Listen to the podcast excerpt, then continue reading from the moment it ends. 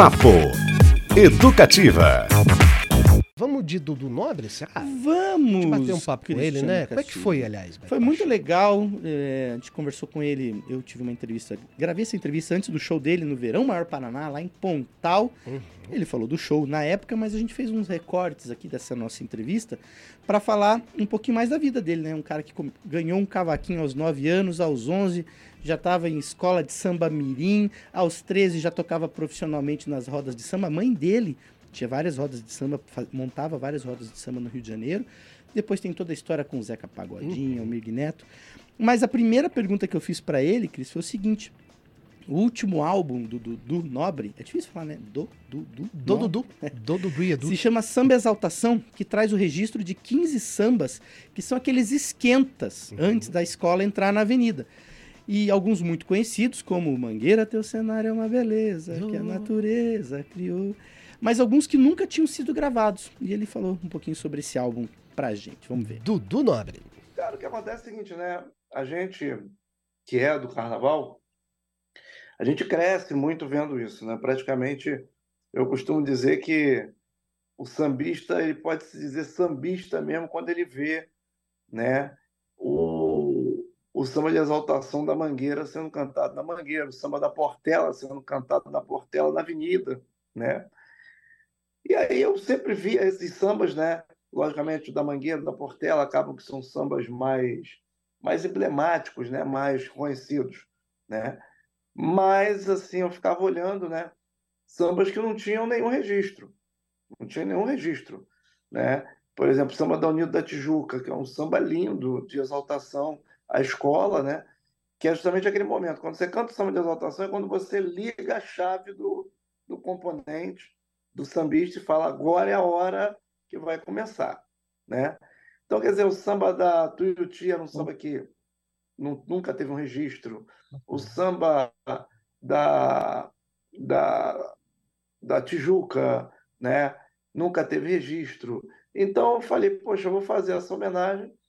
Selecionamos, né? As 12 escolas que estavam no grupo especial e pegamos mais três escolas e foi assim fantástico, foi muito bacana.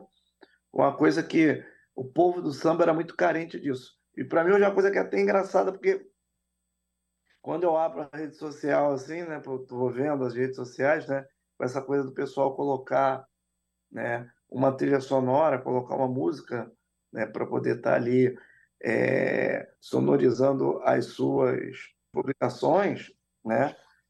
Aí a música que aparece é justamente essa. O pessoal coloca um samba de exaltação. E para mim, assim, é, é um momento fantástico estar vivendo isso e poder estar proporcionando isso, né? Porque quando eu gravei, eu gravei por uma.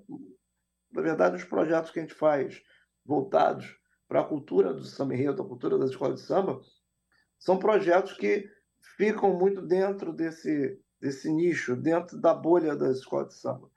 E quando tem a possibilidade de sair um pouco dessa bolha das escolas de samba, a gente se sente, a gente se sente particularmente muito realizado. Legal demais. Grande Dudu Nobre falando aí sobre composição de samba enredo, alguns clássicos, né, que a gente nem lembrava, assim. Tem uma grande história nisso. né, Portela na Avenida também, né? Do, é, outro samba Exaltação que foi pra Avenida. E ele falou, né, da Tijuca, da Unido, a Unidos da Tijuca, da Tuiuti, que nunca tiveram esses sambas de Uhum. exaltação gravados, bem legal. Tem mais Dudu Nobre, Beto Pacheco. Tem mais Dudu Nobre. Olha só, a gente conhece ele cantando, né? Essa família é muito unida. Conhece? E também você animada. É, Oriçado, oriçado. Oriçado. É um grande compositor de samba enredo, pessoal. E ele faz isso desde a infância, quando começou na música, ainda nas escolas mirins, como eu disse. E ele começou, começa falando nessa resposta que ele nos deu sobre a quantidade de sambas enredo que ele já compôs ao longo desses quase 40 anos de avenida e também dos números superlativos daqueles que foram selecionados para irem para a avenida. Então, vamos lá, Dudu Nobre. Pelo menos é uns 200 a 250.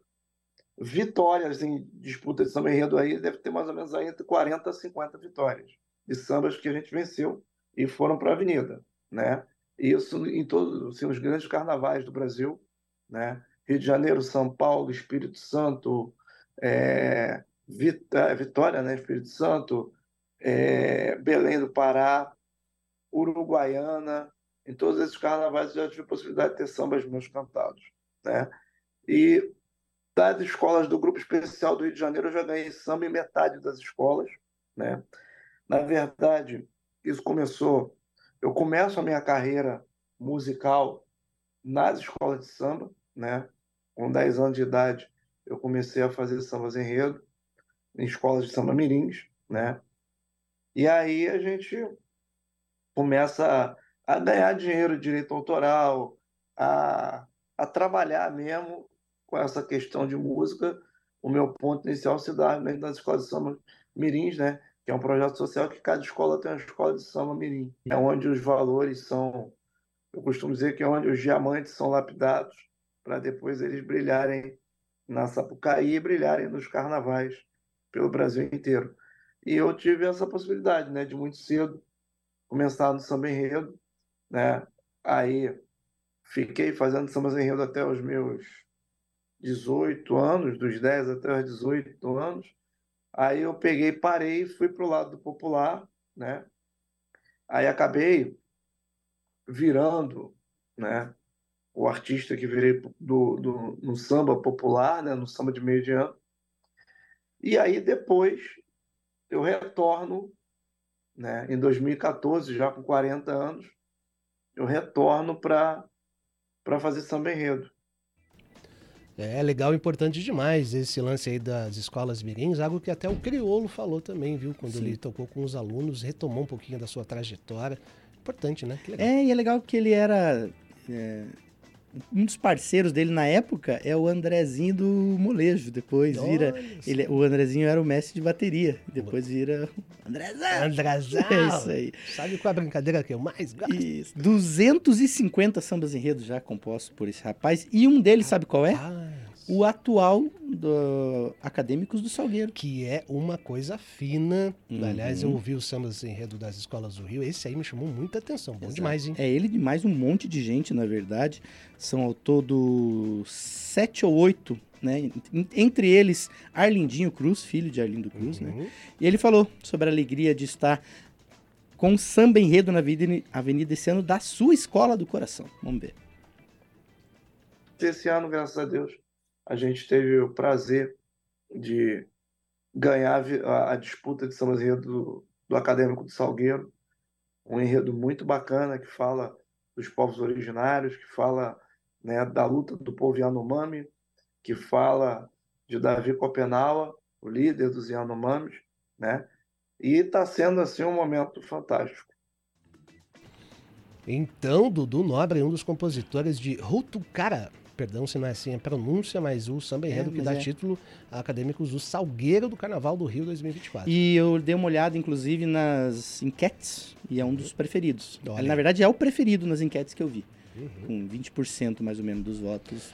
Dica para vocês, é uma playlist do Spotify só com sambas enredo aí do, do Rio de Janeiro. É bom pra você passar para arrumar casa, já é, entrar naquele clima, colocar glitter ou tirar glitter no banho, aquela coisa. E eu fiz uma pergunta para ele também, sobre Zeca Pagodinho, a importância do Zeca Pagodinho na vida dele. Zeca que esse fim de semana comemorou 40 anos de carreira, 65 de vida lá no Engenhão, num show no Engenhão, hein? Faltou cerveja. Hein? Fizeram uma roda de samba no estádio de futebol. Parabéns para Zeca Pagodinho. E o Dudu falou um pouquinho sobre a história dele com Zeca Pagodinho. Zeca ele tem uma importância muito grande na história do samba, né? Eu tive a possibilidade de conhecer muito novo, depois a gente ficou um tempo sem se ver quando ele virou o mega artista. Ele, ele, na verdade, ele teve a primeira explosão dele, uma coisa que ele ficou um pouco distante, justamente pela questão do trabalho, né? Depois a gente se reencontra, eu gravando o disco dele, né? E aí, nesse reencontro, ele me convida para entrar na banda dele. E aí, durante sete anos, eu tive o prazer de ser cavaquinista do Zeca, né? e de ter muitos sambas escritos com Zeca. Músicas que foram importantes na trajetória dele, né? na discografia dele. E eu me sinto muito orgulhoso, assim, um, uma história muito bacana do Zeca, poder dizer que eu também faço parte dessa história, para mim, assim, é um motivo de muita alegria, né? um cara, cara super gente, gente fina, um cara super bacana, que é amado por todo o Brasil, né? Que é respeitado por todo o Brasil. E a gente poder estar próximo, poder fazer músicas com ele, também para mim é um motivo muito alegria. Né? Eu, na verdade, já vinha de uma história como músico. Né? O primeiro artista que me deu a oportunidade foi o Almir Neto. Né? Depois fui tocar com o Pedrinho da Folha, com o Dicró. Né? E aí, depois é que eu fui tocar com o Zeca Pavadinho. A gente vinha fazendo já uma já tinha uma certa cronologia. Que, na verdade, eu já, já toco como músico acompanhante aí desde os 13 anos, 12, 13 anos de idade, eu já estava fazendo show com músico com o Big Neto, né? E tenho uma gratidão muito grande a todos esses caras que me deram a oportunidade de poder empunhar o meu cavaquinho e estar tá, tá aí fazendo a nossa, a nossa história. Meu nobre Dudu, que assim como Beto Pacheco empunha o cavaquinho. É, não, mas ele é bem.